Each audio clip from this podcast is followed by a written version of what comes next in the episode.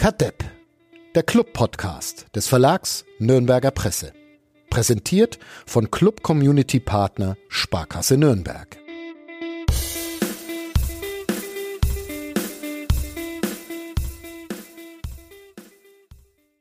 Cap Lavi raus, hatte der werte Kollege vor einer Woche seine Kolumne überschrieben, in der er sich nach dem wenig erfolgreichen Ausflug nach Braunschweig als Unglücksbringer für den Club geoutet hatte.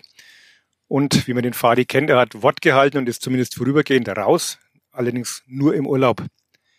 Trotzdem prompt läuft's beim FCN, der am Freitagabend einen sehr verdienten 1-0-Sieg gegen Arminia Bielefeld gefeiert hat. Und ich würde jetzt sehr, sehr gerne die Meriten dafür einheimsen, muss aber gestehen, dass ich ebenfalls nicht im Stadion war. Dafür aber die beiden Menschen, mit denen ich jetzt verbunden bin. Wie immer Flo Zenger. Servus. Servus. Und als bewährter Fadi-Ersatz Simon Strauß vom in ewiger Freundschaft verbundenen Konkurrenz-Podcast Total Beklubbt. Simon, Servus. Servus. Grüß dich. Servus. Simon, es ist Sonntag 17 Uhr und ich bin froh, dass du schon ansprechbar bist. Immerhin war gestern ein großes Fest in der Klaragasse, was ja so etwas wie deine zweite Heimat ist. Wie war's denn? Es war bis auf äh, den zwischenzeitlichen Regen, der die ganzen Straßen wieder weggespült hat, war es äh, sehr schön. Ging auch äh, länger als geplant, muss ich sagen. Ich ja, deswegen haben wir das ja heute auf 17 Uhr gelegt. Das, ich kenne ja, meine Pappenheimer. Es war dann, war dann doch irgendwie spät, als ich, also es war schon Sonntag, als ich heimkam, sagen wir es mal so. Aber es war gut besucht. Ähm, die Leute haben auf der Straße getanzt, äh, haben fleißig am Glücksrad gedreht, äh, das ich betreut habe, wo wir unseren Klaragassen und Frau vorgestellt haben. Und äh, direkt neben uns haben aus dem Vorraum beim Stereo raus äh, auch drei Musiker gespielt und Musikerinnen. Also war sehr, sehr schön. Leute tanzen in Nürnberg auf der Straße, selbst noch einen Tag nach dem Clubsieg ist das nicht schön. Ähm, Flo, wie war es bei dir? Hast du auch irgendwas Schönes erlebt am Wochenende, außer dem 1 zu 1 der U23 gegen Unterhaching? Das war auch schön, ja. Ähm, ich habe, ich saß heute ein bisschen vorm, vorm Live-Ticker und habe mit den Frauen des FCN mitgefiebert. Das hat oh, wie ist das? Ich habe, wie ist es ausgegangen? Pokalspiel Karlsruhe? 2 zu 1 gewonnen sind im Achtelfinale. Ui. Hat Glückwunsch. Glückwunsch. Glückwunsch. Ja, Glückwunsch. Ähm, und ja, ansonsten habe ich an dem Wochenende, wir waren gestern, war ich mit meinem Bruder äh, und seiner Frau und meiner Frau essen im Tabe Ru in, äh, in Nürnberg, da wo man das Sushi per Roboter geliefert bekommt. Äh, das war auch sehr interessant. Interessant gleich gut oder interessant gleich das Essen? Das Essen war gut. Äh, sie haben wie die meisten Gastrobetriebe momentan halt unter Personalmangel zu leiden. Das heißt, es dauert immer ein bisschen, aber wenn du All You Can Eat machst, macht's ja auch nichts aus, wenn A, nicht alles kommt oder wenn es etwas länger dauert, weil macht ja nichts. Man zahlt ja einen Preis. An dieser Stelle dann, weil du es angesprochen hast, gleich nochmal einen Glückwunsch an die Clubfrauen. ist ganz lustig, weil gestern auch der Osman in der, na nicht in der Pressekonferenz, sondern im Presseraum saß. Es hat nämlich geregnet und wir haben auf Robert Klaus gewartet, der ja dann am Tag nach dem Spiel immer nochmal den Journalisten zur Verfügung steht und der Osman hat uns äh, die Zeit etwas vertrieben und wir hätten auch richtig Fragen stellen können und es ist aber irgendwie keine vernünftige eingefallen. Aber kurz davor dann den Matchplan zu besprechen mit seinen Mädels. Aber offenbar hat er alles richtig gemacht. Weiß ich noch nicht. Ich werde mir das Spiel dann. Äh, weißt du noch keine näheren anschauen. Details? Nee, aber ich werde die das, das Spiel mir im Laufe der Zeit jetzt dann, sobald sobald ich Zugriff drauf habe, werde ich es mir anschauen. Auf jeden Fall Glückwunsch von dieser Seite. Und bevor wir jetzt über den anderen Fußball reden, ähm, stellt uns Thomas Korell, wie gehabt, unseren Sponsor, die Sparkasse in Nürnberg vor. Kadepp, der Club-Podcast von nordbayern.de. Präsentiert von Club Community Partner Sparkasse Nürnberg.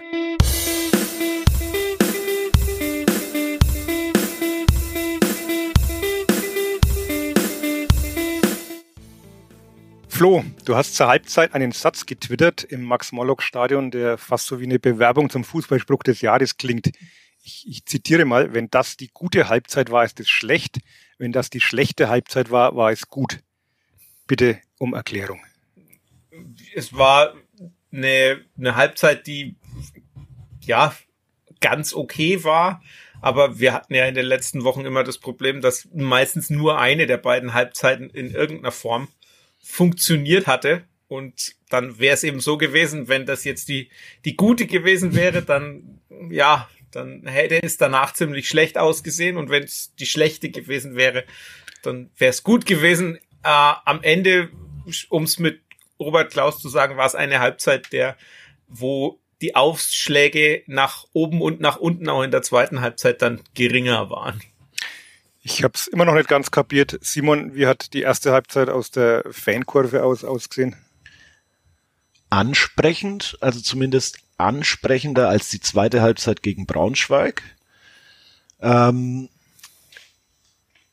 es hat mir, also am Anfang fand ich, war die, war die, die Abstimmung, beziehungsweise auch der Übergang von Offensiv zu Defensivspiel, gerade so, ähm, äh, gerade die, die Konter von Bielefeld, die man unterbinden wollte, das hat noch nicht so ganz funktioniert, ging aber relativ zügig, dass sich da alle dann eingefunden haben und dass das dann auch sehr gut funktioniert hat, aus meiner ungeschulten Fansicht. Und ähm, also ich hatte schon deutlich schlechtere Halbzeiten im Stadion, von daher war ich äh, doch positiv angetan. Wie wird man über das Spiel sprechen, wenn nicht das späte Tor von Lino Tempelmann fällt? Dann wäre mein Tipp aufgegangen. oh, sorry. Also na gut, ich hatte 1-1 getippt, aber unentschieden immerhin. Also ich habe den, den Trainer ähm, gestern gefragt, ob er denn noch dran geglaubt hat und dann sagte er so, ja, wobei ihm gar nicht bewusst war, wie spät das Tor äh, gefallen ist. Also er meinte, er war einfach so im Tunnel und hat immer nur gedacht, weiter, weiter und es wird noch belohnt und ist dann fast ein bisschen erschrocken, als er auf die Anzeigetafel geschaut hat und es dann doch schon die 88. Minute, glaube ich, war. Also er gefühlt hat er gemeint, äh, war es so, dass er dachte, man wird noch belohnt und wenn es nicht so gewesen wäre, hätte er sich auch geärgert. Aber er war dann doch irgendwie überrascht, wie knapp die Angelegenheit dann war. Habt ihr noch dran geglaubt, Flo? Ganz ehrlich. Es war, es war am Ende dann sogar ja die 90. Also die schon angebrochen war. Der Fre den Freistoß gab es in der 88. Genau, den Freistoß war da. Ja. War der, der, der Kopf äh, von Lino Tempelmann bringt das Ganze in der 90. dann ins Tor. Ähm, irgendwie ja, weil sich's weil es irgendwie das Spiel so ein bisschen darauf hinausgelaufen ist, gefühlt. Auch weil Bielefeld halt wirklich eigentlich außer dem einen Kopfball von Okugawa so gar nichts offensiv zustande gebracht hat. Äh, wenn man mal diese vierte Frühe Minute, Hack, wo der, der tiefe Ball auf Hack, wo Martinia rausläuft, ähm, aber wenn man das schon als, als Chance rausheben muss, dann weiß man, wie, äh, wie schwach die Offensivbemühungen waren. Das kann durchaus auch am FCN gelegen haben. Ähm, und von daher hatte ich schon so ein bisschen das Gefühl, ja, irgendwie, das, da könnte schon noch was gehen. Ähm, aber wenn es zu spät und durch den Standard fällt, dann denkst du dir natürlich auch immer irgendwie, ja, ein bisschen, bisschen glücklich ist es dann trotzdem. Ich will mir natürlich. Auch wenn es hochverdient ist will mir nicht nachsagen lassen, dass unter meiner äh, Leitung hier Zahlen und Daten vernachlässigt würden. Expected Goals Wert beim, beim Tor von Lino Tempelmann? Kommt ein bisschen aufs Modell drauf an. ähm, das Modell von Y-Scout legt das Ganze bei 11 Prozent. Es ist ein Kopfball, deshalb ist das immer ein bisschen. Äh, Aber es ist ein Kopfball von Lino Tempelmann. Also das, ja, das, das gibt ja schon mal 20 Prozent drauf. Nein, Spieler Aber er kann das ja. bei XG gar nicht. wenn, wenn, man, wenn man XG sogar ganz konsequent verfolgt, dann gibt's nicht mal Unterschied, dann gibt's auch keine Abschlussstärke, sondern nur das äh, Finden von Räumen, in der die Abschlusswahrscheinlichkeit höher ist. Ähm, Footmob hat ein ähnliches, äh, hat einen ähnlichen Welt, nämlich zehn Prozent. Also äh, ja, die Position, ein Kopfball ist ja und aber in der Summe halt dann schon. In der Summe eben, aber insgesamt dann eben doch so um die eins je nach Modell zwischen, zwischen einem und 1,5. Also in der Summe dann einfach so oft draufgehalten, dass halt irgendwann doch mal was reingehen muss. Ich verstehe jetzt auch den Einwand vom Simon nicht so ganz. Also Tempelmann ist doch als Kopfball ungeheuer mehr oder weniger bekannt. Also letzte Saison waren mindestens zwei Kopfballtore, die mir einfallen. Vielleicht waren es auch drei. Nee, nee, ich meine das schon positiv. Ach so, das also war jetzt nicht ironisch. Nee, nee. Du bist also im Ironie-Podcast, also du musst das, was du sagst. ist gefährlich. Also ja. das war schon mal ernst gemeint. Ich dachte, das war jetzt auf die doch eher geringe Körpergröße bezogen, dass du ihm das gar nicht zutrauen möchtest. Nee, das haben der Schulzi und ich heute schon im Total Beklubbt Podcast festgestellt, dass Lino Tempelmann die perfekte Körpergröße für einen Fußballer hat, weil er ungefähr so groß ist wie wir beide. Size doesn't matter. Ja. Es kommt auf die Technik an. Es ist eben so. Beim Kopfball erst recht. Ja, aber ich glaube, wir sind uns alle einig gewesen, inklusive Trainer, äh, gerechter Lohn für eine insgesamt sehr überzeugende Vorstellung. Ähm, eigentlich ist der Fadia als alter Dudeskumpel von Robse hier für die Trainerverteidigungen äh, zuständig, aber in dem Fall würde ich auch sogar sagen, der Trainer hat an diesem Spiel oder an diesem Sieg durchaus seinen Anteil. Würdet ihr es ähnlich sehen? A, durch die personellen Wechsel, die er vollzogen hat, die meiner Meinung nach eigentlich alle aufgegangen sind. Und dann auch, ähm, dass es die Mannschaft offenbar begriffen hat, dass sie sich eben von so Rückschlägen nicht mehr aus der Fassung bringen lässt, aus dem Konzept bringen lässt, sondern eben ihr Ding weiter durchzieht und dann halt, dass er dann wirklich noch belohnt wird, ist natürlich ein bisschen Glück, aber man hat sich halt wirklich auch erarbeitet. Würdet ihr mir zustimmen? Ja, also würde ich, würde ich auf jeden Fall zustimmen, weil, also gerade die personellen Wechsel im Mittelfeld äh, haben halt auch direkt was gebracht. Also Fofana war ja äh, bombenstark auf der 6 und äh, auch ähm, Lowcamper von dem, von der Startaufstellung war ich äh, am meisten überrascht. Waren wir alle überrascht, glaube ich, ja. Aber also der hat gewirbelt wie zu alten Zeiten. Also das war äh, war richtig stark und äh, ich glaube, da war auch Bielefeld nicht so drauf gefasst, dass Lohkemper spielt und haben sich da nicht so drauf einstellen können. Und also somit hat der Trainer da alles richtig gemacht und vielleicht hat er damit auch bewiesen, also eigentlich die, die Gegenthese zu eurer These von letzter Woche aufgestellt, dass die Mannschaft doch nicht so dumm ist. Ja, sie hat offenbar kapiert, also hat auch die Lino Tempelmann dann nachher gesagt, man hat wirklich das mal versucht, den bei sich zu bleiben, glaube ich, so hat das formuliert, und den Kopf oben zu halten und eben auch von Rückschlägen, die es ja gab, durch, wenn man mal die vergebenen Chancen, die ja doch vorhanden waren, nimmt. Oder dann natürlich, kommen wir später noch drauf, das nicht gegebene Abseitstor, ähm, hat man das mal ganz gut weggesteckt ja, das war durchaus was, was, ja, fast ein bisschen überraschend war angesichts dessen, dass so viel darüber geredet worden ist in der, in der Woche davor, dass es eben genau darum geht, das, das hinzubekommen und das ist dann auch so doch eindrucksvoll hinbekommen, weil es war ja eben ne, das, die Abseitssituation dann durchaus auch Großchancen, ähm, die da, die da drüber gehen oder zumindest gute Chancen, die nicht reingehen und von daher äh, war das ganz interessant. Die personellen Wechsel, da stimme ich schon auch zu. Also gerade Fofana, das war ja, ich fand es dann auch ganz interessant, weil ich ja, Lino Tempelmann nach dem Spiel dann auch gefragt hat, wie er den, die, die Leistung einschätzt. Und dann kam der schöne Satz, ja, ähm, Sadik Fofana hält seine Position vor der Kette und hält ihm dadurch den Rücken frei. Äh, man, ein Schelm, wer Böses dabei denkt oder eine, eine, eine Anspielung auf andere Mitspieler darin sieht. Ähm, das war schon ganz, ganz interessant. Also es war, wobei es natürlich erstmal de facto einfach eine richtige Feststellung war. Er hat es halt einfach äh, sehr souverän gemacht, hat für sein Alter oder auch jenseits seines Alters äh, äh, eine sehr hohe Ruhe am Ball und gegen den Ball gehabt, hat viele, hat einfach auch viel erobert und immer mal wieder auch Ruhe reingebracht. Also das war schon, das war schon wirklich gut. Low Camper fand ich spannend, weil es halt ähm, so ein bisschen vom, vom Typ her so die Rückkehr zu dem war, was man in der Schlussphase der letzten Saison hatte, dass man eben drei sehr bewegliche ähm, und agile, äh, ja, Robert Klaus spricht dann immer von mobilen Zehnern, aber eben in dieser Dreier-Mittelfeldreihe drei so mobile, sehr bewegliche Spieler hat. Äh, Jens Kastrop ist jetzt da vielleicht nur beweglich, nicht unbedingt derjenige, der dann die Tiefe findet. Ähm, aber das war ja dann Duman, Schleimer und, und Möller-Daly war das ja in der, in der Rückrunde.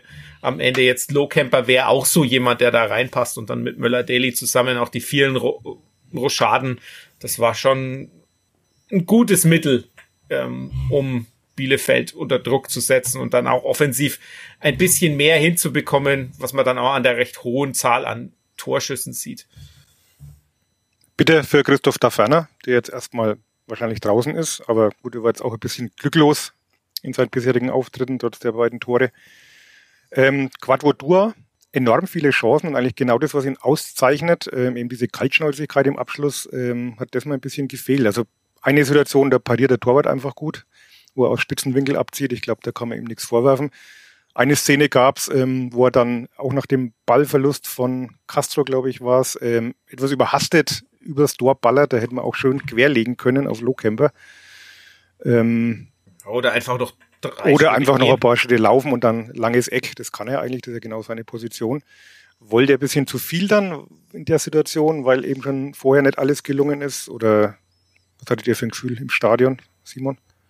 Ähm, ja, er wollte unbedingt auf jeden Fall ein Tor machen. Das, da war halt dann der, der Abschluss, der drüber ging, bisschen überhastet, wobei der, der, der Schuss eigentlich nicht schlecht war. Also ich mag seine Schusstechnik, weil der hat sich, also wirklich. Der hat sich gesenkt, di ne? Also richtig, direkt ja. nach dem Kreuzeck hat er sich gesenkt. Also, und äh, wenn, wenn, wenn der reingegangen wäre, äh, hätte ich dem Schuss wahrscheinlich direkt den Heiratsantrag gemacht, weil das war, also das war schon schön anzuschauen, aber ja, ab und zu war er zu überhastet. Also auch bei dem, bei dem Volley-Schuss nach dem Kopfball von, von Kastrop der hätte auch passen können. Aber er hat ja auch einen er reingemacht. Er hat einen reingemacht. Das können wir gern, wenn wir schon dabei sind, gleich mal thematisieren. Äh, 52. Minute, glaube ich. Ähm, Fofana, Balleroberung, äh, direkt auf Müller-Deli. Der schaltet schnell, schickt Lohkemper steil und der legt quer und dann der Rest war eigentlich Formsache und der Jubel war groß. Ähm, und dann kam der Videoassistent und meinte, es wäre wohl abseits gewesen. Wir haben in unserer Podcast äh, Facebook-Gruppe dazu einen ganz interessanten Beitrag heute bekommen, den ich gerne mal vorlesen würde. Durchaus als Denkanstoß. Und zwar äh, schreibt, ähm, oh, jetzt habe ich den, den Namen Klubberer 07, glaube ich, da muss ich nochmal nachschauen ähm, weil ich mir nur rauskopiert habe, seinen Beitrag. Warum um Gottes Willen wird diese Millimeter- und Millisekundenentscheidung eigentlich noch präziser gemacht? Warum kommt denn niemand auf die Idee, dass die Regel an sich im digitalen Zeitalter veraltet ist? Der Ursprung der Regel war doch, dass der Stürmer nicht einfach am 16er das ganze Spiel stehen bleibt. Daraus hat sich zu Recht noch entwickelt, dass man sich keinen unlauten Vorteil, Klammer Vorsprung, verschafft. Aber heutzutage mit kalibrierten Linien, da hat man doch keinen Vorteil mehr als Stürmer bei einem Zehennagel. Nicht die Genauigkeit der Überprüfung muss geändert, verbessert werden, sondern die Regel, wie auch immer geändert werden. Vielleicht ähnlich wie im Eishockey. Die waren übrigens nicht so störrisch, sondern haben ihre Regeln angepasst. Klammer zwei Linien Pass. Schreibt doch bitte mal darüber und thematisiert diesen Schwachsinn. Danke, Gruß aus der Oberpfalz. Schreiben tun wir jetzt noch nicht drüber, aber reden können wir drüber. Ähm, ich finde den, den Ansatz gar nicht so verkehrt, weil ich mir natürlich auch oft gedacht habe, ob das eigentlich noch im Sinne der Regel ist, wie er ja schreibt, dass jetzt der Stürmer nicht die ganze Zeit im 16er rumlungert, sondern sich da wirklich einen Vorteil verschafft, ist halt fraglich. Also kann man nachvollziehen, die Argumentation? Wie, wie seht ihr? Ja, also ich finde es, ich glaube, ich habe das an anderer Stelle auch schon mal gesagt, das ist so, ähm, es gibt ja den Ansatz von Arsene Wenger, der quasi von, von, von, ich glaube, Daylight Offside spricht. Das heißt, es muss der ganze Körper im Abseits stehen und quasi nicht so, dass irgend, es muss quasi irgendein Teil nicht im Abseits sein, damit ähm, kein, damit es ab, dann ist es kein Abseits. War, war ganze Menge nicht im Abseits vom Herrn genau. Kemper, ne? Also, also das wäre das, das, das wäre ja durchaus ein interessanter Ansatz zu sagen, wir schauen einfach dahingehend, solange irgendein Körperteil nicht im Abseits ist, ähm, weil das ja eigentlich mehr im Sinne des Ganzen ist, ne, dass man sagt, wir wir wollen nicht, dass irgendjemand da rumsitzt. Ne? Also die Abseitsregel war ja auch schon so früher mal so, dass du, äh, dass es mal zwei Menschen oder drei Menschen gab und nicht nur zwei, die näher an der Torlinie stehen mussten. Das hat man ja dann auch irgendwann geändert, weil die dann quasi äh, einen zusätzlichen Ausputzer noch da hinten hatten und sind gar keine Tore mehr gefallen. Ähm, da hat man das geändert. Ich finde es eigentlich auch, ich finde es in irgendeiner Weise schon sinnvoll. Also ich meine, das, das Beispiel von Low Camper ist das eine, wo du sagst, na gut, da ist irgendwie noch eine Schulter oder so. Das ist ja auch schon diskutabel, finde ich, ob man wirklich die Schulter nehmen sollte. Gibt es da nicht andere äh, Körperteile, an die man da tatsächlich messen sollte? Ähm, und dann gibt's da noch das, das extremere Beispiel äh, unter der Woche in der Champions League, wo ein Spieler, der nicht mal an den Ball kommt, bei Leverkusen, nämlich Jonathan Tah, mit der Zehenspitze im Abseits steht. Und ich meine, da sind wir dann wirklich an dem Punkt, wo wir einfach etwas messen, nur weil wir es messen können und deshalb ist es dann Abseits. Ähm, den Fall, wie die Den feiert man doch auch schon Svelag in Hannover, wollte ich gerade sagen. Ja, hat man doch. Das war in Mainz, glaube ich. Was Mainz? Ja. Ja. Okay. Und aber es ist, das sind halt genau die Szenen, wo du sagst, ja, also bitte, ähm, das macht doch keinerlei Sinn. Das ist im, im Sinne der Regel ist das gleiche Höhe. Das ist halt technisch nicht gleiche Höhe. Aber gleiche Höhe technisch gibt's halt nicht, weil immer irgendwelche Millimeter hin oder her sind. Also für mich ist es auch sowas, wo man durchaus drüber, oder ich finde die Aussage, es geht nicht darum, die Technik zu verbessern, sondern die Regel in irgendeiner Form so anzupassen, das finde ich tatsächlich sinnvoll. Klubberer 7.3 hat es übrigens geschrieben, ich habe jetzt nochmal nachgeschaut, Ehre wem Ehre gebührt, soll hier auch korrekt genannt werden. Simon, was ist die Meinung aus der Fankurve? Äh, ja, es, es nimmt einfach, das ist ja auch das, was von den meisten Fans äh, kritisiert wird, es nimmt einfach auch die Emotionen aus dem Spiel, so wie es momentan gehandhabt wird. Ähm, die, den Ansatz von Arsene Wenger finde ich auch sehr interessant, dass wirklich so quasi der ganze Keller Depp sein muss und nicht nur ein Teil. Und ähm, also das, das würde es auch für, für einen VAR, für einen Schiedsrichter, für alle deutlich einfacher machen.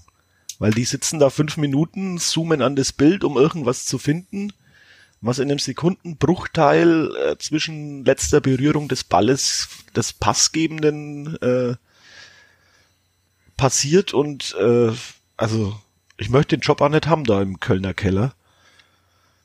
Weil das es ist ja auch so, dass jetzt in der Champions League ist es ja semi-automatische Abseitserkennung und ich meine, das wird irgendwann so kommen, dass du das ganz automatisch machst. Ähm, und dann ist es natürlich noch viel krasser, weil dann hast du diese, diese noch größere Scheinobjektivität dadurch, dass es der, der Computer macht und dann legt niemand mehr irgendwelche Linien an und dann ist es halt einfach wirklich nur noch, da geht's dann um, um Mikrometer wahrscheinlich. Ja, ich halte von künstlicher Intelligenz nicht so viel als ITler. die ist nur so schlau wie die, die sie trainieren. Dachte ich schon, du sagst als Unbeteiligter. auch das. Nee, äh, was ich aber auch äh, im, im Stadion ganz, ganz amüsant fand, war, dass schon während der Überprüfung durch den VAR bei den Ultras das Videobeweis abschaffen Plakat ausgerollt wurde. Ah. Also entweder haben die das sicherheitshalber immer dabei oder es war einfach mal perfekt mitgebracht der, der Trainer hat sich äh, relativ schnell damit abgefunden, hatte ich so vom Fernsehbildschirm den Eindruck, hat so ein bisschen abgewunken und dann aber auch war es das auch.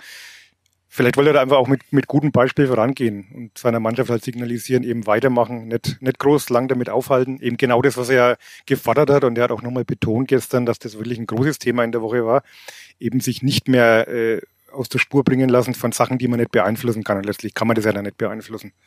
Also das fand ich eigentlich schon bemerkenswert. Und ich weiß nicht, Flo, du warst ja in der Pressekonferenz nach dem Spiel, hat er, glaube ich, auch nicht mehr zu sehr gehadert, was natürlich einfach ist, wenn man das Spiel 1-0 gewonnen hat. Vielleicht nee, wäre es anders gewesen. Gar nicht, gar nicht damit gehadert, ja. sondern also er, er hat da ja auch so, so eine sehr ja, pragmatische Art. Ja, ja fast fast defizistische Einstellung. ja, es ist halt so. Das kann man auch nicht ändern. Und beim Abseits scheint er ja auch wirklich damit. Das ist ja auch was, wo, wo was, wo ich auch sage. Ich meine, die Regel ist so. Also kannst du nichts machen. Und das ist halt objektiv abseits oder nicht. Weil eben, wenn du das, die Linie so anlegst, ist es halt so. Äh, wenn es jetzt der Computer macht, noch viel mehr. Aber trotzdem, da kann man nicht viel machen, da muss man halt weitermachen und sagen, ja, da kommt schon noch mal was. Und da kam ja dann auch noch mal was. Wobei man vielleicht auch mal über die Dicke der Linie einfach vielleicht reden muss. Also vielleicht kann man die einfach dünner machen. Dann wird es ja vielleicht ja, oder, schon reichen. Oder, dicker. Dann oder dicker, dass es eine Grauzone gibt ebenso die, die frühere gleiche Höhe. Einfach eine, eine Grauzone und im Zweifel für den Stürmer. Dass die Linie einfach, was weiß ich, 10 Zentimeter breit ist und schon wäre äh, das Schulter-Eckgelenk von Camper vielleicht nicht mehr im Abseits gewesen. Aber glücklicherweise ist der Club ja auf sowas auch gar nicht mehr angewiesen. Er gewinnt seine Spiele auch so. Ähm, vorhin sind wir ein bisschen abgekommen, würde ich gerne nochmal zurückkommen ähm, zu dieser Doppelsechs mit äh, Fofana und Tempelmann. Fofana, der in Sandhausen auch schon auf der Sechs gespielt, auch durchaus äh, erfolgreich und, und überzeugend, äh, war dann aber im nächsten Spiel wieder draußen. Ähm, diesmal jetzt ein Zukunftsmodell. Was glaubt ihr? Also ich habe den Trainer gefragt, der hat sich ein bisschen gewunden, gesagt, ja, es liegt ja auch immer an den Jungs, wie sie trainieren und jeder hat es in den eigenen Händen, respektive Beinen, ob er wieder spielt. Aber ich könnte mir jetzt schon vorstellen, dass Johannes Geis jetzt erstmal die Zeit lang draußen sitzen wird. Wenn nicht irgendwelche Verletzungen oder Sperren oder sonstiges dazwischen kommt. Das Würdet ihr die Prognose unterstreichen? Würde ich, würde ich absolut unterstreichen. Also Fofana hat wirklich seinen Job hervorragend gemacht. Ich habe immer noch ein bisschen Angst bei ihm, weil er, weil er den Ball immer bei der Annahme doch bisschen weit wegspringen lässt. Aber das regelt er dann meistens durch seine Schnelligkeit, dass er dann trotzdem schneller am Ball ist als der Gegner. Aber ich denke mal, das lernt er auch noch. Und sonst ist halt bei ihm wirklich das, das äh, er ist mehr oder weniger das, was wir seit Jahren suchen, nämlich ein schneller Sechser der halt auch im, beim Ballverlust äh, in der Offensivbewegung auch rechtzeitig hinten sein kann und nicht wie andere äh, dann hinterher trabt. Und somit haben wir da einfach dann auch defensiv einen Mann mehr. Und das ist, das hat gestern äh, hat es sehr gut funktioniert, dass eben auch bei Ballverlusten eigentlich der Bielefelder Gegenstoß äh, direkt im Mittelfeld schon wieder unterbunden wurde. Und Tempelmann dadurch natürlich auch so eine Dynamik ins Spiel einbringen kann. Ich finde ja prinzipiell Tempelmann auf der Sechs mal ein bisschen verschenkt. Aber wenn es so funktioniert, dass Fofana, wie er selber sagt, ihm den Rücken frei hält, äh, dann kann er natürlich auch nach vorne mal irgendwie Impulse geben. Flo, hast du Zahlen, um das irgendwie zu ermauern, was wir so aus dem Bauchgefühl raus feststellen? Ich, die, die, die Zahl, die bei Fofana am beeindruckendsten ist, ist äh, 100% defensiv Zweikämpfe gewonnen, also gegen den Ball. Alle, zwei, alle acht Zweikämpfe gewonnen, gerade vor der Pause enorm viele. Ähm, auch alle, alle Pässe, die nicht vorwärts gehen, also entweder quer oder nach hinten, ähm, sind angekommen. Das ist ja auch was. Also sorgt ja auch für Stabilität, wenn man die Ruhe hat, dann aufzubauen, die nach vorne, dass die nicht alle ankommen, das ist ganz normal. Ähm, das gibt's eigentlich selten, dass jemand bei den Vorwärtspässen komplett, äh, komplett 100 Prozent hat. Also das wäre wär noch mal was anderes. Das ist schon auffällig bei ihm. Also ich finde auch, ähm, also wenn man wenn man seine Aktionen sich anschaut, dann sieht man auch gerade in der zweiten Halbzeit viele, das habe ich auch in der Analyse, auf die am Montag früh auf nn.de erscheint. Da sieht man das auch noch, sieht man die Karten dazu auch, da sieht man auch schön, wo, äh, dass er in der zweiten Halbzeit viele in der, in der eigenen Hälfte seine Aktionen hatte, da eben sowohl Zweikämpfe als auch äh, Pässe halt sehr viel für Ruhe gesorgt hat. Und man sieht dann auch bei Tempelmann, dass Tempelmann gerade in der zweiten Halbzeit nochmal viel mehr Aktionen äh, in der in der gegnerischen Hälfte hatte und da dann eben auch ausspielen kann, dass er, wenn er auf das Sechs ist, kommt, kann er halt aus der Tiefe kommen, kann mit Anlauf kommen.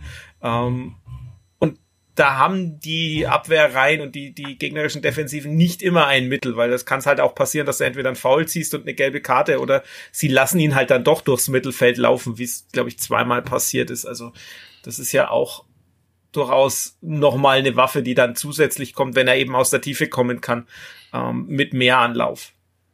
Hatten, waren das nicht wir, die wir das schon vor Wochen gefordert hatten, irgendwie vor mal auf der 6 auszuprobieren?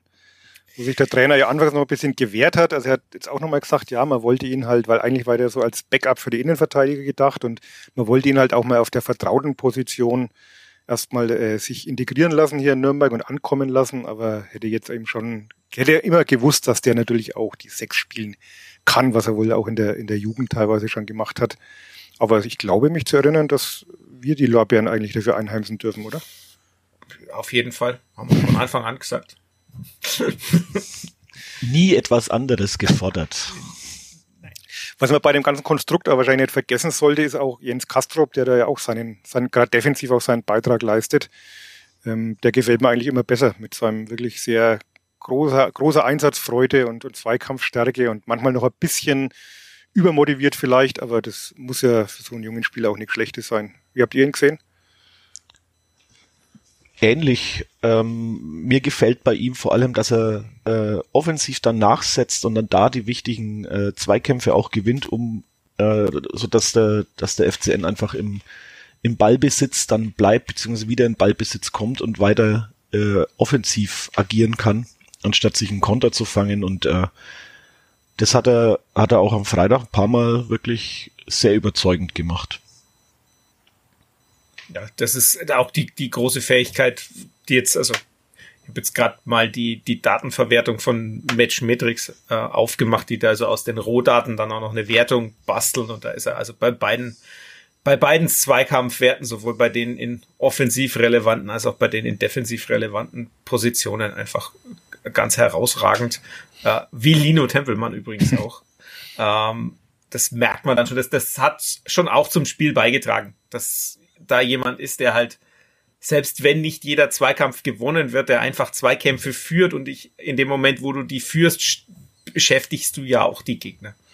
Und das ist durchaus was, was dann nochmal zusätzlich heraussticht. Also ich finde, das ist sehr von, von der Art und Weise her jemand, der dann doch ein bisschen an Tom Kraus erinnert, allerdings nicht so ganz. Also wo halt also, so, ein, so ein bisschen die, sagen wir mal, die, das hat man ja beim letzten Mal schon, so diese hier bin ich, wo es mein Schreibtischmentalität fehlt, aber ansonsten schon durchaus so ein paar Elemente verbindet, die er auch hatte.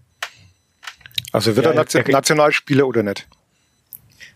Doch, glaube ich, EU20-Nationalspieler, oder? Ja, das zählt noch nicht. Das, ach so, das zählt nicht. Zählt nur A-Nationalmannschaft. Ne, bei Tom Kraus warten wir noch drauf, das hättest du ja prophezeit. Ja, ne? aber, ja, aber ist ja Stammspieler, aber Stammspieler ja, also sofort. Immerhin, das ja. ist ja auch was, wo ich sage. Grüße an der Stelle nach Gelsenkirchen. Ja. Tom, bitte komm zurück. Brauchen wir doch nicht mehr. Stimmt, wir haben jetzt, äh, ja gut, Jens Kastrop ist nur geliehen. Der muss doch nach Ende dieser Saison, glaube ich, wieder zurück nach Köln. Ja. Hat er, ja, an, im Winter ist er gekommen, eineinhalb Jahre, ja. Genau, ja. und es ist halt äh, schade, dass das jetzt mit Kastrop und äh, Fofana gerade wieder Leihspieler so gut funktionieren. Bei Fofana meines Wissens zwei Jahre. Der ist ne? zwei Jahre, zwei Jahre, ja. ja, ja. Also, aber ich denke, das, das ist halt auch sowas, ne? Die Spieler von der Qualität kriegst du halt nur ausgeliehen, die kriegst du halt nicht. Das war ja, ja immer das, was, was unter Dieter Hecking auch als er Trainer war, immer so war. Du holst dir halt die Qualität, die du nicht kaufen kannst, leist du dir halt aus. Äh, und junge Spieler mit der Qualität, also junge Spieler, die tatsächlich spielen können.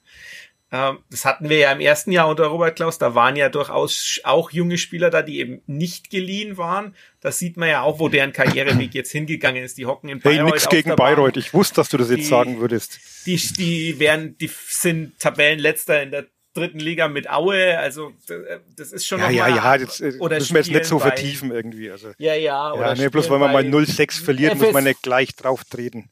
Nein, nein, nein, nein. Bayreuth ist ja Vorletzter. Aue ist ja letzter. Aue, ne, ja.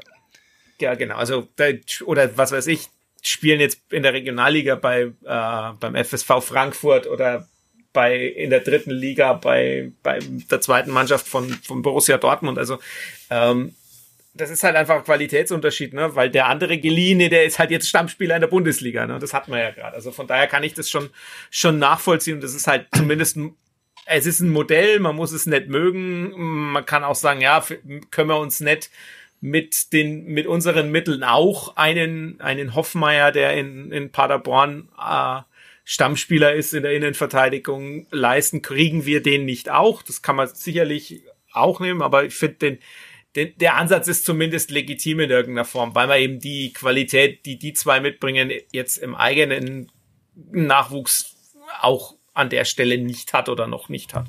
Und es ist ja nicht gesagt, dass man bei Kastrop zum Beispiel vielleicht nicht eine Option hat, das nochmal zu verlängern oder ob Köln ihn überhaupt braucht.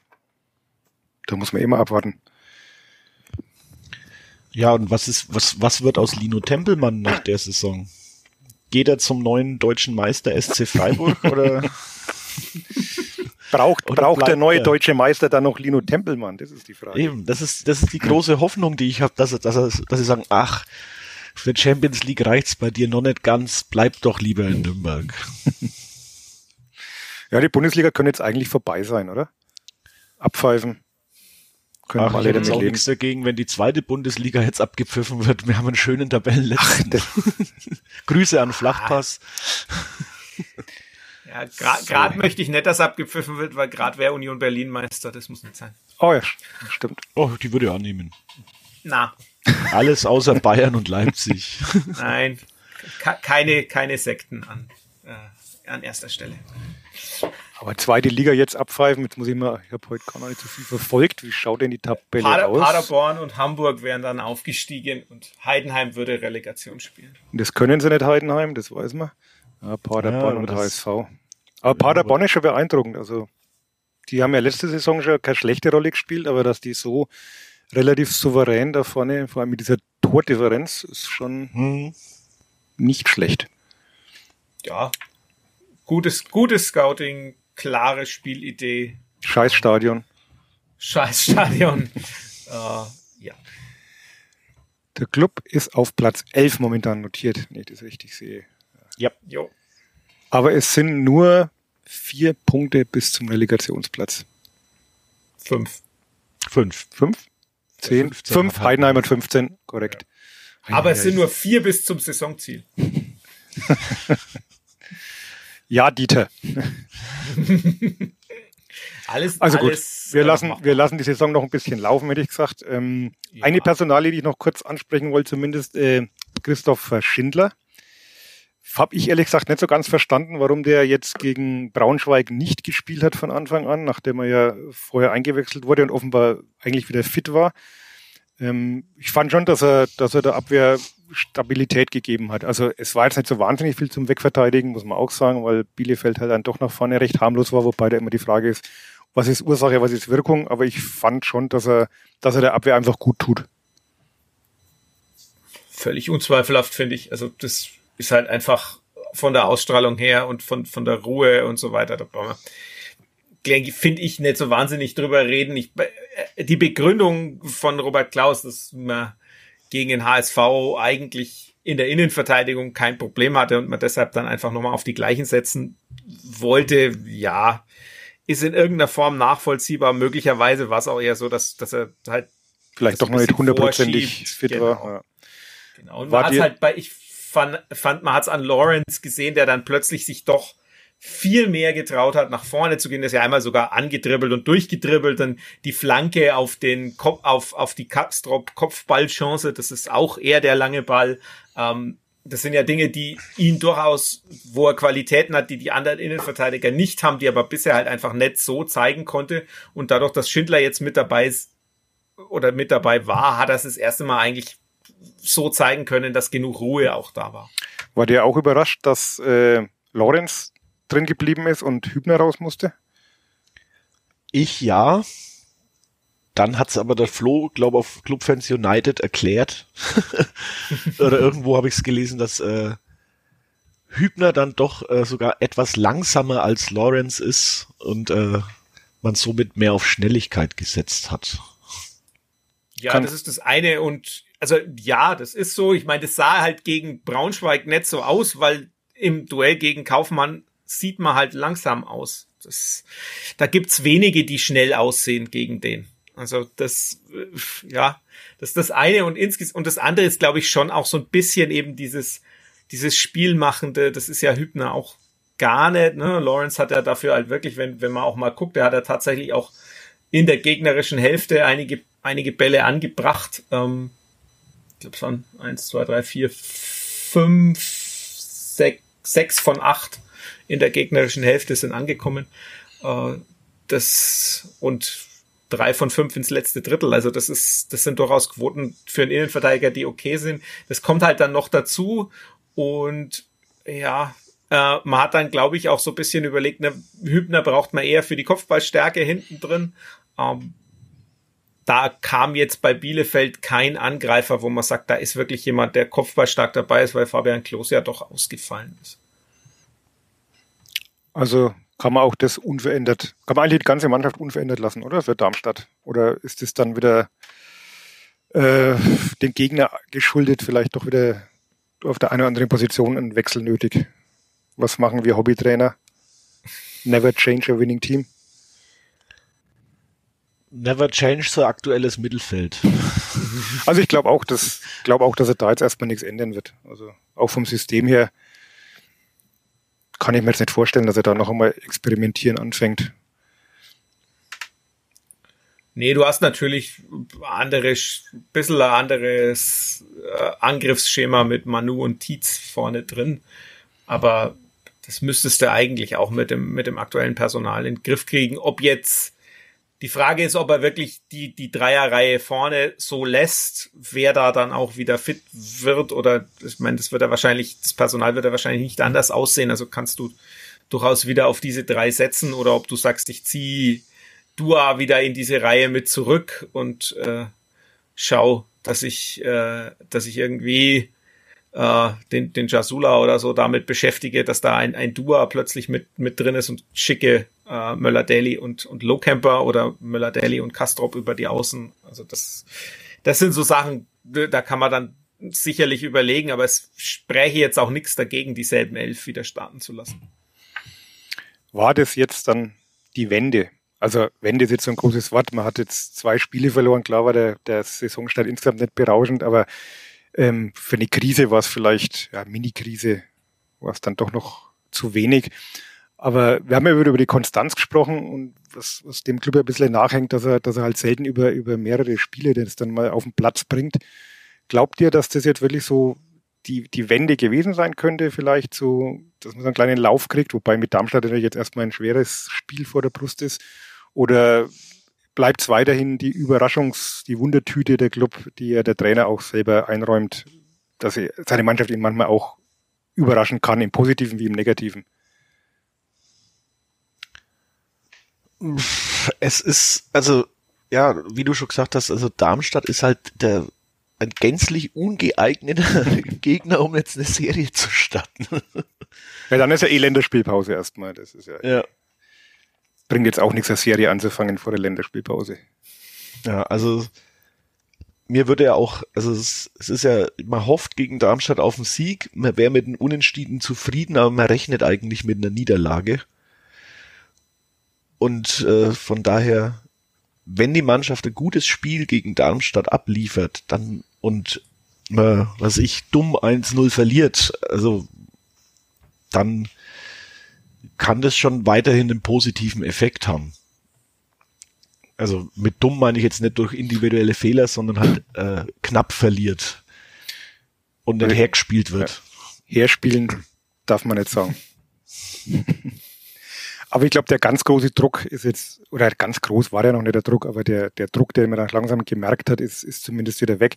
Flo ist Klaus ein guter Krisenmanager? Also es ist ja doch auffällig, immer wenn so Situationen kommen, auch in den letzten Jahren, wo so ein bisschen die Stimmung zu kippen droht, ich erinnere an Ingolstadt, Karlsruhe, diese beiden Spiele, dann schafft das dann doch immer wieder irgendwie das Ganze zu ja, beruhigen auch, und, und auch im ersten Jahr. Auch im ersten nach, Jahr. Das ist dieses ja. Derby in Fürth. Genau. Äh, das war ja auch so ein bisschen die Wende. Also das. Äh, also immer wenn man ich, glaubt, jetzt könnte es ja. eng werden langsam und jetzt ähm, auch wenn Dieter Hacking dann natürlich demonstrativ ihm den Rücken gestärkt hat vor dem Spiel, weil ich glaube, ähm, dass natürlich auch weiß, dass dann halt vieles auch auf ihn zurückfällt, ähm, was der Kollege Keplavi raus ja auch in einem Kommentar schön thematisiert hat. Aber ähm, muss man anerkennen, ähm, dass, dass er dann schon die richtigen Schlüsse zieht und in dem Fall dann auch die Mannschaft vor allem drauf hört. Also ich glaube, die richtigen Schlüsse zieht er vielleicht öfter, aber in dem Fall hat es dann einfach auch funktioniert oder ist es einfach nur Zufall? Gute Frage. Also äh, wenn es so oft passiert, kann es eigentlich kein Zufall mehr sein, oder? Äh, da ist dann, wäre gut ist, die Frage ist die Stichprobengröße bei, bei drei oder vier von diesen ja Ereignissen dann nicht doch noch zu klein, aber es wirkt äh, fürs Narrativ wirkt's gut und manchmal braucht man ja auch ein Narrativ, an das man glaubt und dann ist es eine selbsterfüllende Prophezeiung und dann funktioniert es genauso in der nächsten Situ Krisensituation. Ähm, ich bin noch nicht entschieden, dass ich sage, das ist jetzt, äh, das war jetzt die Wende in eine gewisse Richtung. Es war äh, deutlich besser. Es war vor allem auch so, dass man eben einen Gegner mal wirklich komplett weggehalten hat vom Tor und dominiert hat. Äh, auch was, was Ballbesitzstatistiken angeht, was ja durchaus eher jetzt nicht so was ist, was, was losgelöst von allem anderen wahnsinnig relevant ist, aber es war halt, um die Dominanz auszudrücken, auch was, wo ich sage, man hat es auch daran gesehen, man hat es auch an den an der Anzahl der Angriffe und den Ballkontakten im, im Strafraum und so gesehen. Also von daher finde ich, es war ein Auftritt, der anders aussah als in den Vorwochen. Und da ist jetzt eben die Frage, wenn das bestätigt wird, dann war das erneut die Wende, aber es kann natürlich auch genauso sein, dass man nächste Woche sagt, naja, aber diese Darmstädter, die waren halt einfach zu gut. Äh, Wenn sie dann wieder ja, den Ball ins eigene Tor köpfen, kurz vor Schluss. Ja, dann. Was zu wünschen wäre. Ja. Hätte man nichts dagegen. Aber was ganz interessant war, dass, dass Klaus auch selber gestern noch gesagt hat, er, er war jetzt eigentlich gar nicht so, also er fand es wahrscheinlich wieder total übertrieben und er selber fand, war auch gar nicht so überrascht, dass seine Mannschaft mal ein gutes Spiel macht, sagt er, weil ähm, er, wenn man jetzt die letzten drei Spiele gesehen hat, es wäre nicht so gewesen, dass man dreimal bodenlos war und jeweils 0 zu 4 verloren hat. Jetzt hätte er gute Phasen und schlechte Phasen gegeben. Und er weiß ja, was die Mannschaft in guten Phasen dann auch zu, zu leisten imstande ist. Und deswegen hat er sich eher so ein bisschen gewundert, dass man, dass man da schon so äh, Schreckensszenarien wieder aufgebaut hat. Also er war weniger überrascht und er sagt dann auch für seine eigene Krisenmanagement-Taktik wichtig wäre, dass man halt auch in den schlechten Zeiten, wenn es nicht so gut läuft, an den Dingen festhält, die man gut findet und ähm, denen man vertraut. Also nicht alles über den Haufen schmeißt und jetzt komplett rotiert und System ändert, was wir auch nicht gemacht haben, aber sich trotzdem eben wieder hinterfragt, äh, was man in der Ansprache, in der Personalauswahl, in der Taktik, im Trainingsaufbau besser machen kann. Ich glaube, das ist ihm zumindest in der Woche dann offenbar ganz gut gelungen. Vielleicht auch durch den neuen externen Input. Das ist die Frage. Da habt ihr mehr mitbekommen im Stadion? Ähm, wie war der neue Co-Trainer an der Seitenlinie? Der war deutlich ruhiger als Tobi Schweinsteiger. Also wenn, ja, wenn also jemand aufgestanden ist, dann war es Frank Steinmetz. Äh, der auch ja, Geld gut. bekommen hat, ja. glaube ich, oder? Ja, ich glaube auch. Oder zumindest ermahnt worden ist. Also er ist zumindest, hat zumindest ein ordentliches Ohr voll, also auf Englisch hat man gesagt, den Hairdryer, also den, den Föhn mal abbekommen vom Schiedsrichter. Ja, also, also das war, ist ja ganz interessant auch. Also hier war, war ja trotzdem, es ist ein anderer Typ auf jeden Fall als Schweinsteiger. Schweinsteiger ist ja doch war ja immer oder ist jemand, der sehr von sich überzeugt ist, der dann auch mal aufsteht und reinbrüllt oder dann halt auch von der Tribüne runterkommt und dann nochmal Ansprachen hat. Ich glaube, er war die, Palatan war die ganze Zeit auf der Bank. Ähm, ja, von daher ist schon äh, vielleicht auch was, dass man halt da nochmal anderen Input hat, eine ein bisschen andere Persönlichkeit, die dann auch ganz gut tut, einfach von außen nochmal die unbelastet reinkommt und dann da nochmal was dazu zu sagen hat. Flo, du hast bei äh, Club Fans United, glaube ich, angedeutet, äh, dass es ja auch eine gewisse Aussage hat, dass ein Verein einen Trainer holt, einen Assistenztrainer, der erwiesenermaßen ein ja, guter Kumpel des Cheftrainers ist, was folglich daraus äh, schließen lässt, dass man nicht unbedingt jetzt wirklich mit dem Gedanken gespielt hat, Klaus zu entlassen in, in naher Zukunft. Ne? Also kann man ja. schon als Indiz oder als auch Vertrauensbeweis werden, wenn man so eine Personalie so abwickelt, dass das dann ähm, auch längerfristig ja, also angelegt sein soll. Ne? Genau, also wenn, wenn man tatsächlich jetzt sagt, ja, ich hole da jemanden und dann drei oder vier Wochen später sagt so und jetzt entlassen wir ihn, dann äh, ist ja sehr wahrscheinlich, dass dieser Mensch, der also wie ich gelernt habe, nicht nur den Fußballlehrer mit Robert Klaus gemacht hat und da auf äh, der Zimmerpartner von Robert Klaus war, sondern der auch schon die B-Lizenz mit Robert Klaus gemacht hat. Also der wirklich. Der kennt sich seit elf Jahren, glaube ich, ne? Hieß es. Ja, der ja. sich schon ewig lang kenne, dass der dann da bleibt wenn ein neuer Cheftrainer kommt, das ist ja doch eher unwahrscheinlich. Also ich kann, natürlich kann ich mir Szenarien vorstellen, was weiß ich, du beförderst Christian Fjell und Palatan übernimmt die U23 oder so, damit man eben diese, diese Abfindungslösung oder jemanden nicht fürs Nichtstun bezahlen muss. Das kann ich mir schon vorstellen, aber das sind natürlich eher wilde Gedankenspiele, die jetzt nicht wahnsinnig relevant ist, sondern du willst ja dann eigentlich, wenn da ein neuer Cheftrainer kommt, der will ja dann auch seine Leute mitbringen ähm, und nicht jemanden haben, der quasi der beste Kumpel oder ein, oder guter Kumpel äh, von, von vom, vom alten Cheftrainer ist. Und von daher ist es schon so ein ja, also wir holen dich nicht äh, mit dem Gedanken, dass du bald wieder weg bist, sondern bin ja auch durchaus gespannt, äh, wie da die tatsächliche Ablöseregelung ist. Ich meine, Olaf Rebbe, glaube ich, behauptet, es sei nur ein, äh, ein Testspiel ausgemacht. Wenn man überlegt, dass Steinbach-Heiger vorher ähm, Anwerbeoptionen äh, ausgeschlagen hat und eine Ablöse verlangt hat, dann wäre das interessant. Möglicherweise ist aber natürlich ein Testspiel gegen den FCN, wo man die Einnahmen behalten kann, lukrativer als Ablösen aus der Türkei. Ja. Das weiß ich natürlich. Die waren auch nicht so wirklich amused, dass ihr Trainer jetzt nee. so schnell äh, den Abflug gemacht hat, ne? was man so hört. Nee, die haben auch gleich das erste Spiel. Ohne ihn haben sie gleich, äh, gleich verloren gegen Hoffenheim 2. Und Tobi Schweinsteiger hat gewonnen mit Osnabrück, wollen wir auch nicht verheimlichen. Nicht unterschlagen, nein. Ja. Gab vor dem Spiel gab es eine ganz lustige Statistik auf Twitter, ähm, und zwar äh, Bilanz Trainerwechsel, dass Bielefeld und Club gemeinsam äh, an der Spitze rangieren, was die Trainerwechsel seit ja, Einführung der Bundesliga, ligaübergreifend wohlgemerkt betrifft. Und da sind beide mit jeweils 65 Trainerwechseln an der Spitze. Der Flo könnte jetzt wahrscheinlich alle 65 Trainer zumindest vom Club aufzählen in korrekter Reihenfolge, bei Bielefeld vielleicht nicht ganz. Aber ich glaube, ähm, Bielefeld hat ja erst kürzlich dann praktisch ausgeglichen durch die Entlassung von Uli Forte. Aber ich glaube, man kann davon ausgehen, dass der Club jetzt dann in naher Zukunft nicht die alleinige Tabellenführung übernehmen wird, oder? Sind wir uns da einig? Auch ohne den, auch ohne den Fadi. Also, der das mit Nachdruck natürlich äh, verteidigen würde, diese These. Ich hoffe sehr, weil ich, ich mag äh, Robert Klaus und äh, auch die, die Art, wie er Fußball spielen lässt. Wenn jetzt halt noch die Konstanz reinkommt, dann ist es ja, dann gibt's ja nichts mehr zu meckern. Aber, also Aufstieg, Aufstieg? Äh, immer. Oder einer muss es doch mal sagen in dem Podcast. immer, immer Aufstieg. Und ähm, ja, also wir haben Bielefeld hat und hat ja auch beim Rekordabsteiger mal ausgeglichen und wir haben es uns wieder geholt. Also, das stimmt, ja.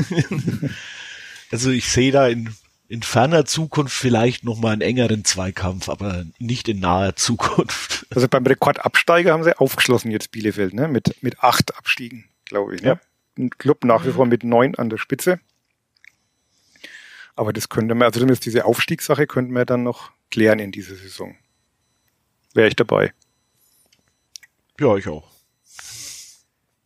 Haben wir noch irgendwas von diesem Spiel, was wir noch nicht besprochen haben? Wir haben noch das Gedicht von Felix. Oh, das wollen wir nicht vergessen. Würdest du ähm, rezitieren in gewohnter Manier? Jawohl. 1 zu 0. Diese Woche war noch tausendmal weirder und irgendwann dachte ich, jetzt verliert er. Wir müssen bei uns bleiben. Nieder mit external validation. Emancipate yourself from mental slavery. None but ourselves can free our minds. Dröht es beim Alphons vom Holz getäfelten Balkon. Redemption Song. And your older cousin can never be wrong. Glubberinnen und Glubberer, nieder mit den Umständen. Redemption Song. Bis zum Schlussgong. Dankeschön an den Verfasser und an den äh, Vorträger. Sollte man vielleicht irgendwann mal als CD veröffentlichen. Das könnte echt ein Verkaufsschlager werden. Club-Lyrik. Ich weiß nicht. Wie? Also, also keine Kritik an der Lyrik und am Vortragenden. Ich, äh, Ach, aber an der CD, du willst streamen, oder? Du junger Mensch. Äh, nee. Vinyl. Vinyl. okay, da bin ich auch dabei. Naja, aber ich glaube, der Markt dafür ist nicht groß. Das muss man halt mit gescheiter Musik unterlegen und, und neimischen, dann geht es schon. Zum Beispiel dem Redemption Song. Ja, gut erwähnt. Bob Marley. Ja. Schon, ne? Re ja, ja, ja, ja remixen, reinmixen wäre. Aber das ist dann kulturelle Aneignung, das machen wir, das Fass machen wir jetzt nicht auf mit Reggae. Ähm, Flo, ähm, eins fällt mir noch ein, dein obligatorischer Kurzbericht von der U23. Die Laura hört zu und ist enttäuscht, wenn ihre Jungs nicht erwähnt werden. ähm, ein verdientes 1 zu 1, ein glückliches 1 zu 1. Ja, also wer, wer mehr lesen will, äh, ist auch morgen oder am Montag in der Stimmt, Zeitung. Stimmt, das steht morgen in der schon, Zeitung. Ja. Jetzt schon auf nn.de. Also man kann da gleich nachlesen, wenn es ein bisschen mehr sein soll. Was ich zusammenfassend sagen kann, ist, äh, wäre es nur die erste Halbzeit gewesen, dann äh, wäre es komplett unverdient gewesen.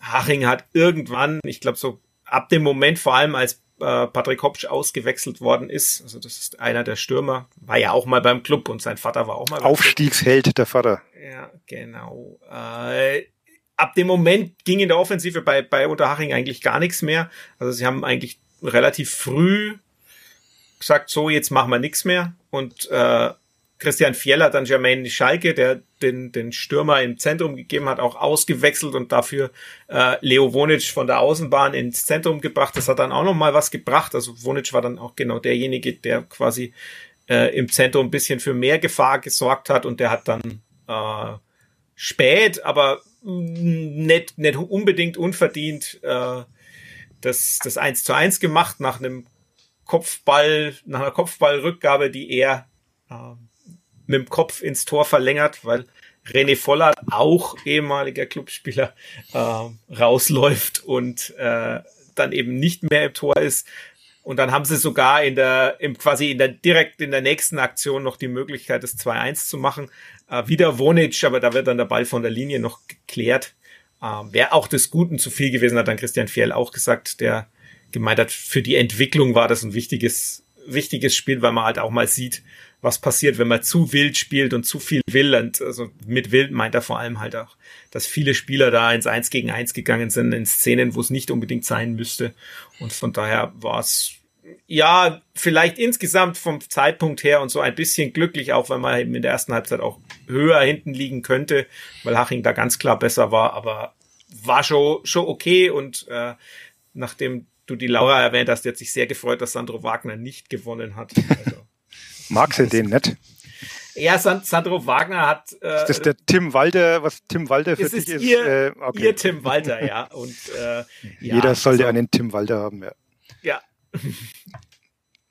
Was auch sehr erfreulich war gestern, ich war ja bei diesem stinklangweiligen Spielersatztraining, eine der schlimmsten Erfindungen des Profifußballs.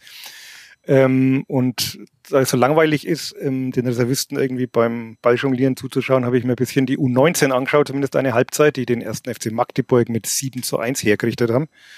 Andi Wolf spielt. Hergespielt, ja. Also muss man sagen, auch ähm, was ich gesehen habe, sehr, sehr überzeugend. Und in der Höhe wahrscheinlich auch nicht erwartbar. War übrigens lustig, also ein richtiges Prominentenaufgebot. Dieter Hecking hat zugeschaut, Michael Wiesinger natürlich, ähm, Rainer Geier war da, dann kam noch Hans Meyer auf dem Fahrrad angefahren mit dem Borussia Mönchengladbach Trainingsanzug. Ähm, ich weiß aber nicht, er ist dann gleich wieder gefahren. Ich glaube, er hatte sich einfach nur verfahren. Also ich, ich weiß nicht, ob er wirklich das Spiel anschauen wollte. Nach Gladbach falsch abgebogen. ist dann irgendwie am Pfalzner Weiher gestrandet. Aber der hat immer Reha vorne, den sehe ich öfter in der Reha. Wahrscheinlich hat er dann die falsche Abzweigung genommen, ist dann auch gleich wieder verschwunden, aber es hat auch geregnet, war auch nicht schön. Aber auf jeden Fall ein sehr sehr interessantes Spielchen, kann man sich durchaus öfter mal anschauen. Ja, die waren auch alle dann noch bei der U23, außer Hans Meyer. Naja, der wahrscheinlich immer noch mit dem Fahrrad irgendwo unterwegs und irrt ziellos irrt, durch ja. Reichswald. Also wenn Sie einen älteren Herrn mit äh, Gladbach äh, Trainingsanzug irgendwo äh, finden, bitte weisen Sie ihm den Weg. So, jetzt haben wir heute wahnsinnig viel über Fußball geredet. Ich werde schon ganz schlechtes Gewissen. Wobei es ja durchaus Forderungen gab äh, in den Kommentarspalten, man möge doch nicht so viel Belangloses äh, besprechen, sondern mehr sich auf Fußball konzentrieren, was wir heute gemacht haben. Ich habe aber auch wirklich nichts Kulinarisches erlebt, außer dass Luana eine Pizza gepostet hat. Grüße, Luana Valentini. Ähm, was ihr die gesehen habt, eine oh. japanische KitKat-Pizza. Also eine Pizza mit KitKat drauf. Ja. Aber die Japaner sind ja eh total verrückt nach KitKat. Da gibt's ja, ja. zig äh, zig Sorten KitKat. Also ich, ich muss gestehen, ich fand es ja dann fast schon wieder so interessant, dass ich das kosten wird. Ich, ich war ja auch mal in Schottland ein begeisterter Anhänger des äh, Deep Fried Mars Bar. Kennt ihr das? Flo, du das kennst würde das, ich oder? auch essen. Also es war wegen lustig, also ein Marsriegel, der in der Fritteuse ähm, rausgebacken wird. Lustigerweise in der Fritteuse, wo auch die Fisch und Chips drin waren. Aber es schmeckt hervorragend. Also ich war sehr begeistert. Das gab's, gab's eine Zeit lang in Nürnberg in der Auguste. Ich weiß nicht, ob Was? es immer noch gibt. Aber ja. ich glaube, das gibt's noch in der Auguste. Ja. Also ich hatte das vorher im Reiseführer gelesen und wurde so belächelt von wegen, das ist ein Joke, das kann nicht ernst sein. Und im ersten Fish and Chips Shop äh, stand es auf der Speisekarte, was ich dann durchprobieren musste. Also insofern, warum soll man da nicht auch eine KitKat Pizza essen können? Weil es von Nestle ist. Ah. Das ist ein Argument. Also deswegen kann sie ich nicht essen, weil ich äh, da boykottiere. Was ist, was ist denn die, die politisch korrekte Alternative zu KitKat? Gibt's leider keine und ich habe KitKat geliebt. ja, manchmal muss man halt dann für seine Überzeugungen auch einstehen und ja. Ja, also gut, das war noch der kulinarische Aspekt, den wir jetzt nicht ganz vernachlässigen wollten. Ich hatte in gestern in der. Brotzeit eine hervorragende ja. Bratwurstsemmel. Drei also im Weckler oder zwei schöne fränkische? Zwei schöne fränkische, ganz hervorragend gegrillt und äh, sehr, sehr lecker. Also ich als alter Oberfranke kann ja immer nur die Bayreuther Brühbratwurst empfehlen. Gerne auch bei Heimspielen der Spielvereinigung Bayreuth. Es ist immer wieder ein Genuss. Ich wäre mit diesen drei im Weckler wäre ich ja nie warm irgendwie, weil ich finde, äh, auch quantitativ hat man dann einfach weniger als zwei normale Würst. Das kann man keiner erzählen, dass das gleichwertig ist. Auf jeden Fall, das sind ja maximal 60 Gramm oder so. Das sind eineinhalb Wurst. Vielleicht. Wenn überhaupt. Wenn überhaupt. Also, wie gesagt, ähm, man muss das nicht alles gutheißen, was in diesem Mittelfranken hier so produziert wird. So, jetzt haben wir diesen. Und ich kann diesen, noch ein ja, Update erzähl. geben. Äh, es gibt keine Deep Fried Mars Bar mehr in der Auguste.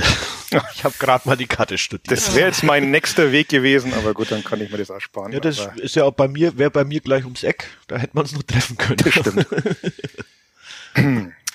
okay, jetzt habe ich noch was. Ähm, ein etwas ernsteres Thema, was ich aber trotzdem sehr gerne aufgreifen möchte. Ähm, und zwar hat mich ein Club-Fan und treuer Podcast-Hörer kontaktiert. Äh, den Namen muss man, tut jetzt nichts zur Sache.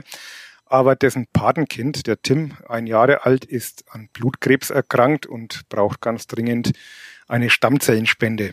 Und ähm, deswegen hat man sich auch schon mit dem ersten FC Nürnberg in Verbindung gesetzt. Es gibt ja auch diesen Verein Hilfe für Anja, der da viel Gutes tut.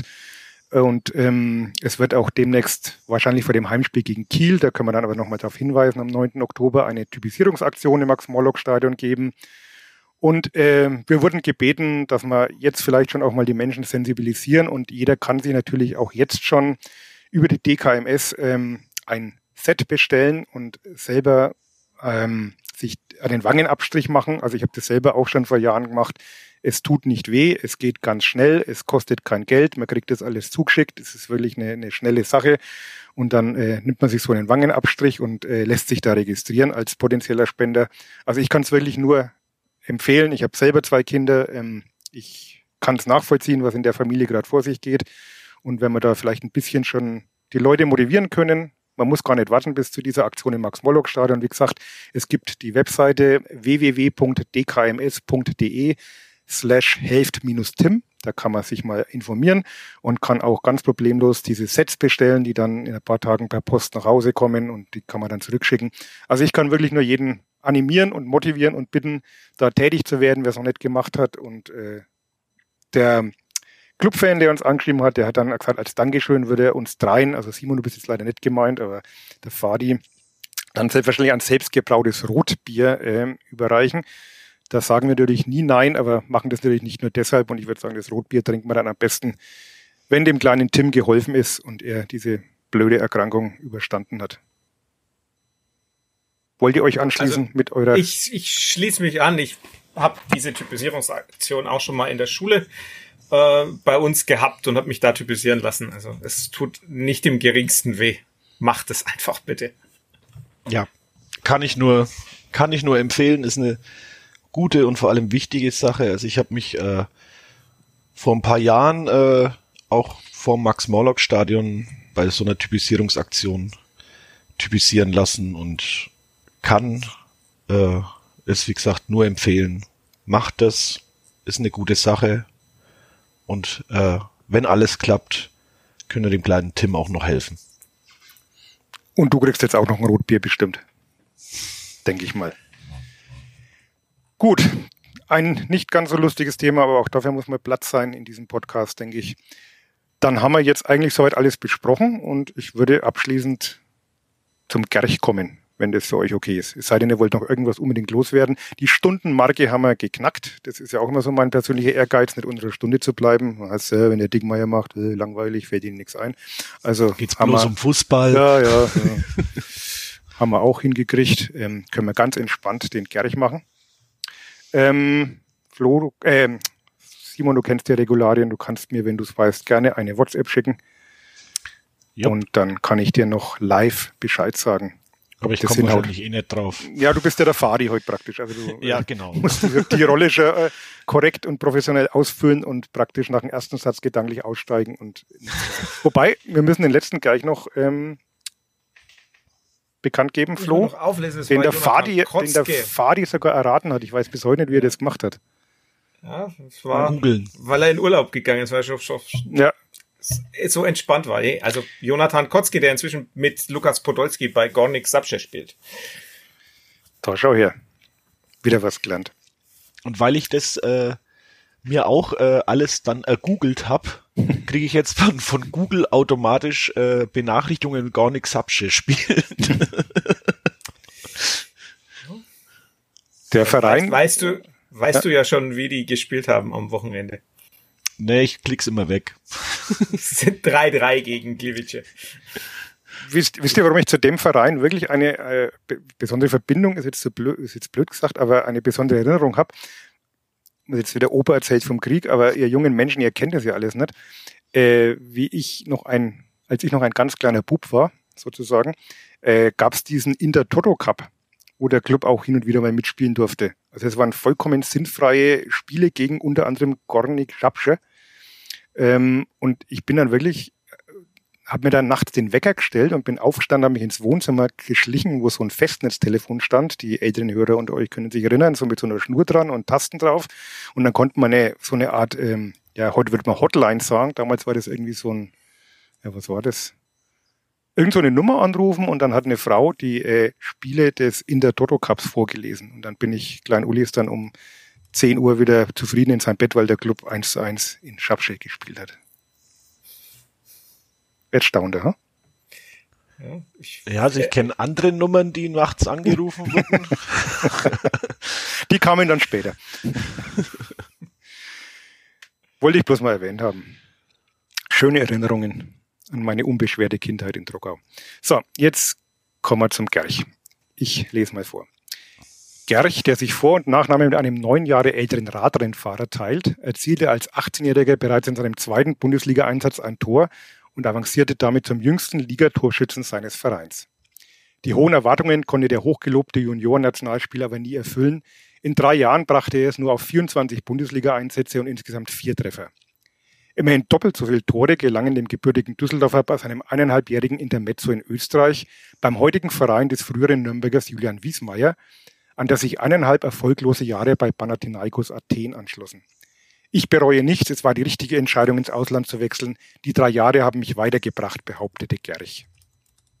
Dennoch kehrte er wieder nach Deutschland zurück und versuchte einen Neuanfang beim ersten FC Nürnberg, wo seine Verpflichtung allerdings eher skeptisch aufgenommen wurde, weil der damalige, inzwischen verstorbene Clubmanager den ablösefreien Neuzugang vollmundig als echten Topstürmer, den jeder aus der Bundesliga kennt, angekündigt hatte. Eine Beschreibung, die auf Gerch eher nicht zutraf. Seine Karriere sollte weiter stagnieren, auch aufgrund diverser Verletzungen brachte es der Angreifer in zwei Jahren beim Club nur auf elf Bundesliga-Einsätze ohne Torerfolg. Gerch zog weiter nach Italien, wo er in der Serie B und C auflief und seine Karriere bei diversen Amateurclubs ausklingen ließ. Zuletzt war er als Nachwuchskoordinator beim italienischen Drittligisten Teramo Calcio tätig. So, bitte antworten Sie jetzt. Ah, da ist schon was da. Ja, der Herr Zenger hat es natürlich ich Simon? wüsste, ich wüsste den Namen des verstorbenen ex ja, das, das, ist doch, das, das ist doch auch schon mal was. Guter Start. Man kann es ja dann auch zeitlich schon mal gut einordnen. Und wer ja. jetzt mein, meine Kolumne bei Clubfans United mit den ehemaligen Clubspielern immer liest, der weiß auch, wo Julian Wiesmeier spielt. Mhm. Das weiß ich auch. Es ist nicht mehr Austria Lustenau. Nein. Verdammt. ich, Badge. ja, na gut. Nee, aber das da komme ich Der Verein, wo auch äh, Jonas Wendlinger und Samuel auch der, ja. Radlinger spielen. Na gut, dann rat mal noch schön, Simon. Sobald ich draufkomme. Sagst mir Bescheid. Jupp. Ähm, ja, vielen Dank, dass du uns wieder beehrt hast heute. Ja, sehr gern. Den Fadi kongenial vertreten. Ähm, viel Glück morgen beim Barquiz. Bist du nicht dabei? Ich weiß es noch nicht. Ich muss mal schauen. Ich sage noch Bescheid. Alles klar. Aber ihr wuppt, wenn das auch ohne mich, bin ich überzeugt. Ja, das mhm. schaffen wir schon. Gut, und nächste Woche ähm, kommt der Fadi wieder und dann reden wir wieder ganz viel über Pizzen und, äh, na, obwohl wir haben über Bratwürste und Pizzen geredet. Also kann man uns jetzt nicht vorwerfen, dass wir nur zu äh, mainstreamig fußballerisch unterwegs waren. dann danke ich euch und Flo, wir sehen, hören uns nächste Woche und Simon, wir sehen uns andernorts. Alles klar. Macht's gut. Servus. Schönen Abend. Ciao. Ciao, ciao.